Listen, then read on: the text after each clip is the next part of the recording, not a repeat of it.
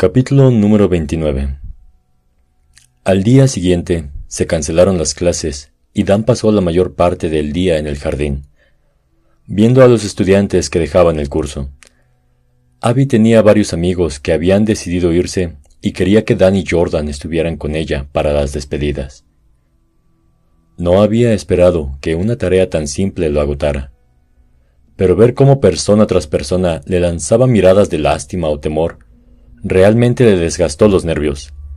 Lo que pensaban estaba muy claro, que estaba loco por seguir en el curso. Félix decidió quedarse. Él se alegró por su compañía. No podía ni imaginar dormir ahí solo. Exhausto después de un día largo, Dan debería haberse dormido enseguida esa noche. Pero, aunque su cuerpo estaba cansado, su mente permanecía inquieta. Se dormía y se despertaba cada media hora. El reloj que estaba en su mesita decía que eran las 2.57. Félix roncaba en la cama vecina. Por la ventana abierta entraba una brisa fresca que hacía volar las cortinas. Se dio cuenta de que a ese paso no iba a poder dormirse y decidió ir a buscar algo para comer en las máquinas expendedoras. Con cuidado para no hacer ruido, salió de la cama, se puso una camisa y tomó su celular y su billetera.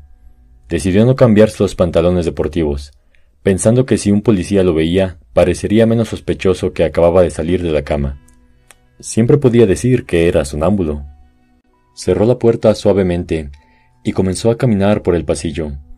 No había policías a la vista. De puntitas, bajó silenciosamente las escaleras hasta la planta baja, obligándose a no pensar en G ni en Joe. Echó un vistazo al pasillo, pero nuevamente no había policías. ¿Dónde estaban todos? Acababa de llegar a las máquinas expendedoras y se había metido la mano en el bolsillo para buscar monedas, cuando una mano pesada lo tomó por el hombro. Se volvió de prisa y dejó escapar un suspiro. Solo era Jordan. Casi me matas del susto, Jordan. Y eso era quedarse corto. Dan apoyó la palma de su mano sobre su pecho, sintiendo su corazón. Lo siento, no fue mi intención. Pensé que sabrías que era yo. Bueno, ¿para qué querías verme? Susurró. ¿De qué estás hablando? Dan estaba confundido. ¿Tú me citaste aquí? Jordan sonaba irritado. Pensé que era importante. No, definitivamente yo no. Son las tres de la mañana. No tengo ganas de jugar. Murmuró Jordan. Al menos ven a mi habitación para que los policías no nos atrapen. Cuando estaban a salvo arriba, Jordan sacó su celular y le mostró el mensaje. Efectivamente, había un mensaje del número de Dan pidiéndole a Jordan que se reunieran en las máquinas expendedoras a las tres para hablar de algo urgente. ¿Satisfecho? preguntó Jordan. ¿Qué podía decir? Dan permaneció viendo el mensaje parpadeando mientras el alma se le iba a los pies. No tenía ningún recuerdo de haber enviado ese mensaje. En realidad, ni siquiera había considerado pedirle a Jordan ni a nadie que se reuniera con él. Había decidido buscar algo para comer solo unos minutos antes. ¿Cómo podría haber planeado esto? Te lo juro, Jordan, yo no envié eso. Sonaba como si estuviera suplicando. Revisa tu teléfono. ¿Qué? Revísalo, ahora. Quiero ver tus mensajes enviados. Tendió la mano esperando que Dan le diera el teléfono. No sé qué prueba esto, murmuró, pero recordó los extraños correos electrónicos que habían aparecido en su teléfono. Así que ni siquiera se sorprendió al ver el mensaje en su carpeta de enviados.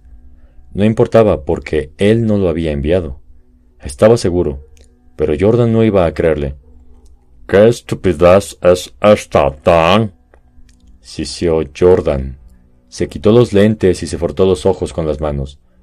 Realmente no puedo lidiar con lo que sea que estés tramando, sin importar cuál es tu juego. G está en el hospital. Tengo que dormir solo en este maldito basurero espeluznante. Y ahora tú estás haciendo... lo que sea que es esto. Jordan se restregó la cabeza. Creo que deberías irte ahora. Necesito dormir. De pronto, Hacer que su amigo le creyera era más importante que cualquier otra cosa.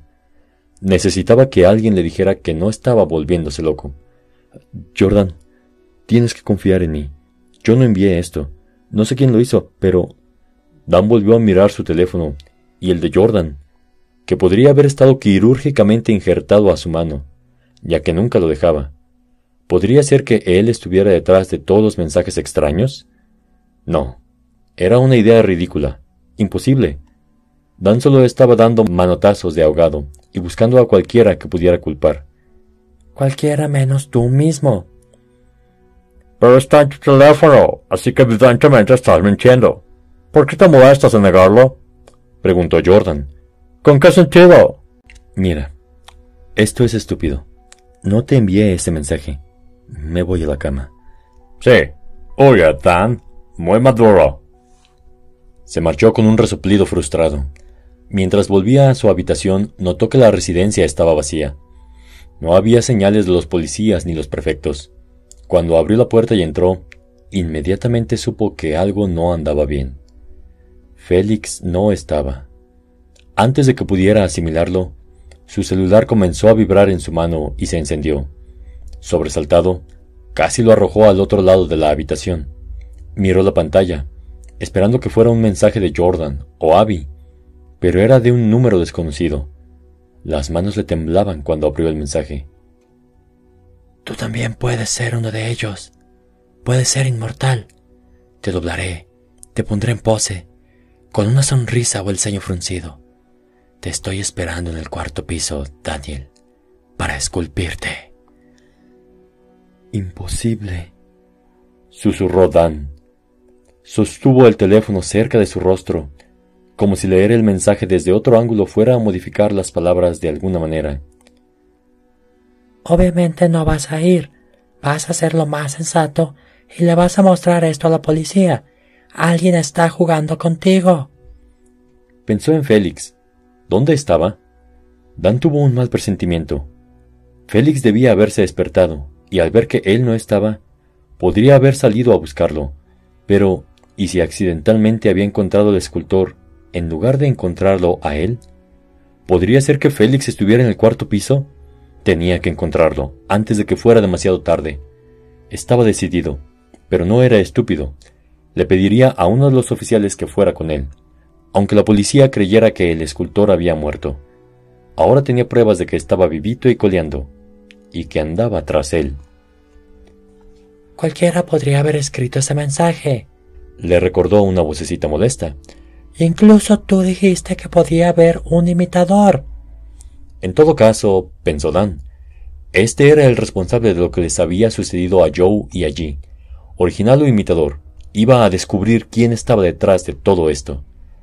Pero cuando dejó su habitación por segunda vez aquella noche, descubrió que seguía sin haber policías por ninguna parte. Buscó en el primer piso y después en la planta baja, y fue hasta las máquinas expendedoras otra vez. Debía haber habido una emergencia en la ciudad o algo así. La fuerza policial de Camford no era precisamente inmensa. Dio una última vuelta por la planta baja, pero estaba en silencio. No había más tiempo. Tendría que ir solo o arriesgarse a que Félix pudiera ser la próxima víctima. Corrió escalones arriba, esperando hacer suficiente ruido como para despertar a alguien. Quizá los policías ya estaban en el cuarto piso, pero cuando llegó al final de la escalera y dio vuelta en la esquina, Dan supo que era solo una tonta esperanza. Aquel piso también estaba en silencio y alguien había cortado la luz. Dan tanteó la pared en busca de un panel de interruptores, pero solo encontró uno. Afuera, el viento aullaba y los aleros, viejos y probablemente podridos, crujían en respuesta. Pasó una puerta a su derecha, apretando los puños para combatir el nerviosismo que le estaba causando escalofríos. Había suficiente luz para ver que la habitación estaba vacía, la contigua también, y la siguiente, y la siguiente. Pero de pronto, escuchó una voz en el último cuarto y se dirigió furtivamente hacia ella. Por favor, por favor, por, por, favor, no me lastime. Félix, se apresuró. Por, favor, por, favor. Era Félix otra vez. Nunca había escuchado a nadie lloriquear así. Un joven convertido en un niño pequeño. Dan caminaba tan silenciosamente como podía. Si algo iba a delatarlo, era su respiración trabajosa. La garganta se le había cerrado de tal modo que cada inhalación venía acompañada de un silbido. Presionando su cuerpo contra la pared, asomó lentamente la cabeza, asustado por lo que podría encontrar. No esperaba que fuera un hombre de un metro noventa con una palanca de hierro. Estaba de pie junto a Félix, que yacía desplomado en el piso. Dan debió hacer algún ruido, porque el hombre se volvió para mirarlo y comenzó a pasar la palanca de una mano a la otra. Llevaba guantes negros. Dan no podía quitarle los ojos de encima. Los asesinos usaban guantes negros. ¡Haz algo! Nunca había sido un héroe ni un atleta, pero un instinto que no reconoció, uno que provenía de un profundo pozo de ira, lo impulsó a entrar en la sala. Arremetió gritando, viéndose como Rambo en su cabeza, pero probablemente solo como un búfalo ebrio en la realidad. No importaba. El hombre que sostenía la palanca se tambaleó hacia atrás, sorprendido, y cayó al suelo cuando chocó con fuerza contra él. Dan oyó un fuerte chasquido y esperó haberle roto una costilla. Elevó la rodilla apuntando a darle donde sabía que realmente le dolería, pero el hombre bloqueó el golpe con una patada. Unas manos de acero sujetaron los brazos de Dan y los separaron. Ya no tenía inmovilizado al hombre, que rodó y lo apresionó contra el suelo. Pequeño imbécil. Sisió. ¡Ayuda! gritó, lo más fuerte que pudo pero las manos del hombre le presionaban tan fuerte el pecho que sonó como un susurro. La cabeza de Dan pegó contra la alfombra, que sirvió de poca protección contra el piso que estaba debajo, que debía ser de concreto, a juzgar por lo que le dolió el golpe. Se le nubló la vista. Surgieron borrones negros, azules y morados entremezclados, inseparables. Eso era todo. Iba a morir. El tiempo pareció comenzar a ir más lento. Los momentos se alargaron como trozos de algodón estirados cada vez más, hasta que oyó gritos y pasos que resonaban en el pasillo. ¡Maldición! dijo el hombre, levantándose de un salto. Corrió hacia una ventana abierta y desapareció segundos antes de que dos policías entraran velozmente en la sala, con sus armas desenfundadas. Sus voces rebotaban, apagadas, como si su cráneo se hubiera transformado en una cámara de resonancia vacía. Dan intentó sentarse, pero le dolía demasiado la cabeza. Volvió a caer al suelo. ¿Puedes escucharme? Oye, ¿estás bien? ¿Te golpeaste la cabeza? Miró hacia arriba al oficial. Tig. ¿Estás bien? ¿Puedes ponerte de pie? Eso estaba por verse. Al menos su vista estaba comenzando a recomponerse. Dan intentó asentir. ¡Ay! Mala idea. La ventana. dijo, arrastrando las palabras en un intento de indicar a los policías por dónde había escapado el hombre. Llama a una ambulancia. Le decía un oficial a su compañero. Estaba arrodillado junto a Félix. Este necesita ir al hospital. Lo golpearon. Una manta surgió de algún lado, y el policía cubrió al chico con ella. No queremos que entre en shock. Con otra manta cubrieron los hombros de Dan. Estoy bien, insistió. El hombre. por la ventana. Un momento después, Tig lo ayudó a ponerse de pie. Los policías lo dejaron recuperar el equilibrio, y el dolor de cabeza disminuyó poco a poco mientras esperaban a los paramédicos. Llegó la ambulancia y colocaron a Félix en una camilla. Cuando dejaron la sala se estaba moviendo, intentando sentarse, poco después, Dan escuchó el sonido de la sirena que se alejaba. Se quedó de pie, tambaleante, mientras tomaban nota de su nombre, número de habitación y la información de contacto de sus padres. El tipo se está escapando, dijo desesperado. Todavía pueden atraparlo si van ahora. Probablemente siga en el techo. Uno de los oficiales corrió hacia la ventana y revisó el exterior. Finalmente, se volvió hacia ellos encogiéndose de hombros. No hay nadie ahí afuera. Dijo. Y es una caída de unos 15 metros hasta el suelo. Está allá afuera. gritó Dan. Oye, oye, cálmate, amigo. Dijo Tig. Comienza desde el principio. ¿Qué estabas haciendo aquí arriba en primer lugar? Tig sacó una libreta y un lápiz. Dan quería llorar. Me levanté para ir al baño, dijo, no queriendo mencionar lo que había sucedido con Jordan y el extraño mensaje de texto.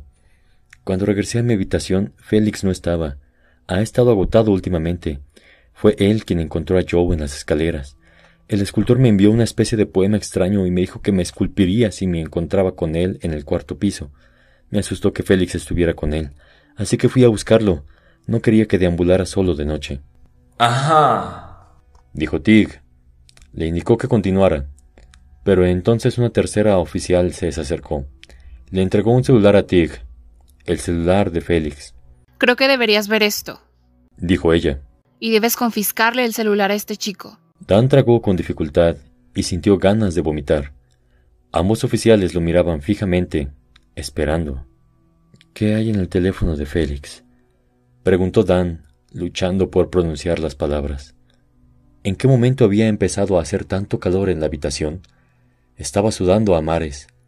Por favor, estoy seguro de que puedo explicarles si solo... Sí, estoy seguro de que puedes. Tu celular, por favor. Pero... Tu celular. Tig entrecerró los ojos. No voy a pedírtelo otra vez. Era inútil protestar.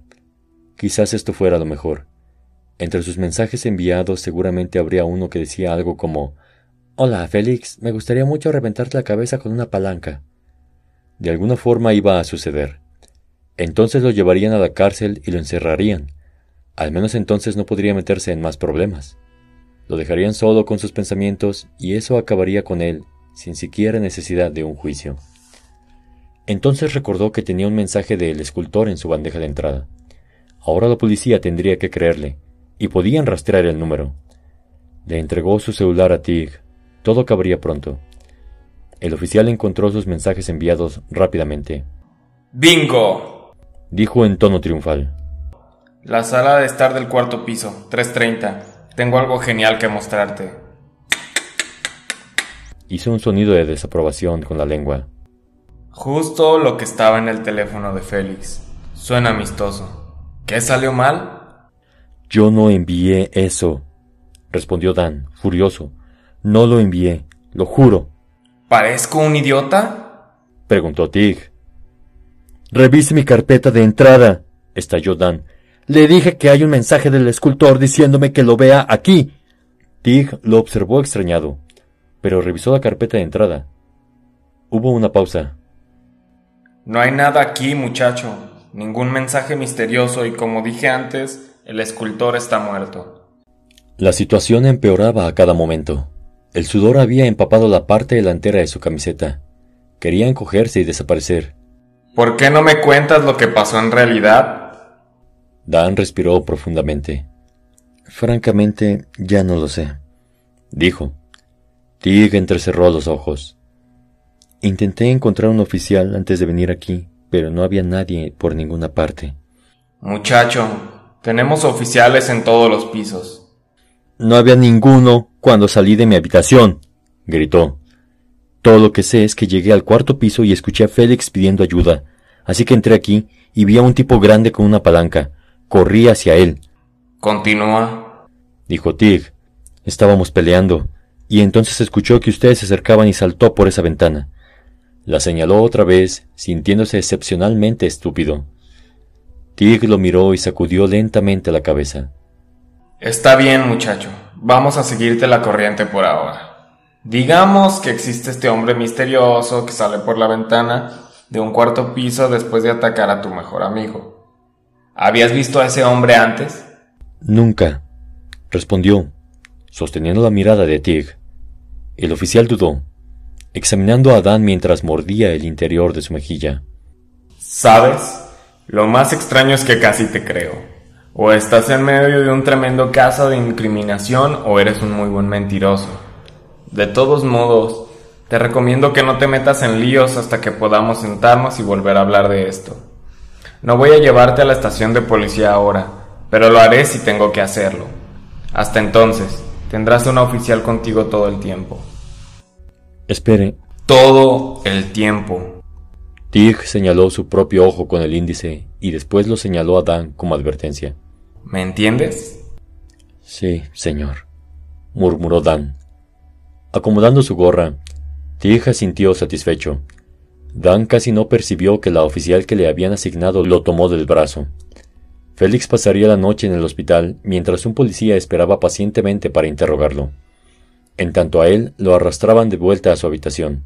Una sensación de temor paralizante lo invadió. Estaré justo aquí afuera, dijo su carcelera. Así que no intentes nada raro. La ironía de que su habitación estuviera siendo utilizada como una celda no le pasó inadvertida. Toda la noche, todo el día, ahora le parecían un sueño. Los pormenores se desvanecían, los detalles desaparecían. ¿Cómo se veía el hombre de la palanca? Ahora no podía recordarlo realmente. ¿Podría Félix corroborar su historia? No sabía. Tendría que esperar a ver qué pasaba. Se metió en la cama sin sentir el colchón ni las mantas. Era extraño pensar que era un sospechoso, que la policía creía que había atacado a Félix. Pensaban que también era responsable del ataque allí y... Oh Dios, no. ¿Del asesinato de Joe? Si descubrían que había estado inconsciente en el sótano, ¿qué dirían? Toda la evidencia estaba en su contra. Fuera de la habitación, escuchó que su guardia caminaba de un lado a otro lentamente. Debo defenderme, pensó Dan, cerrando fuerte los ojos. Su mente no dejaba de dar vueltas. ¿Por qué el escultor tendría una palanca? Era un arma muy pesada, burda. El escultor era más inteligente, más cruel. A Dan le asustaba poder llegar a esa conclusión con tanta facilidad. No lo conocía, pero estaba comenzando a entender, o al menos a reconocer su maldad. ¿Y eso qué decía de él? La locura es relativa. Depende de quién tiene a quién encerrado en qué jaula. Se colocó de costado y miró fijamente el reloj. Si era una lucha contra la locura, sentía que estaba perdiendo. Quizá ya había perdido.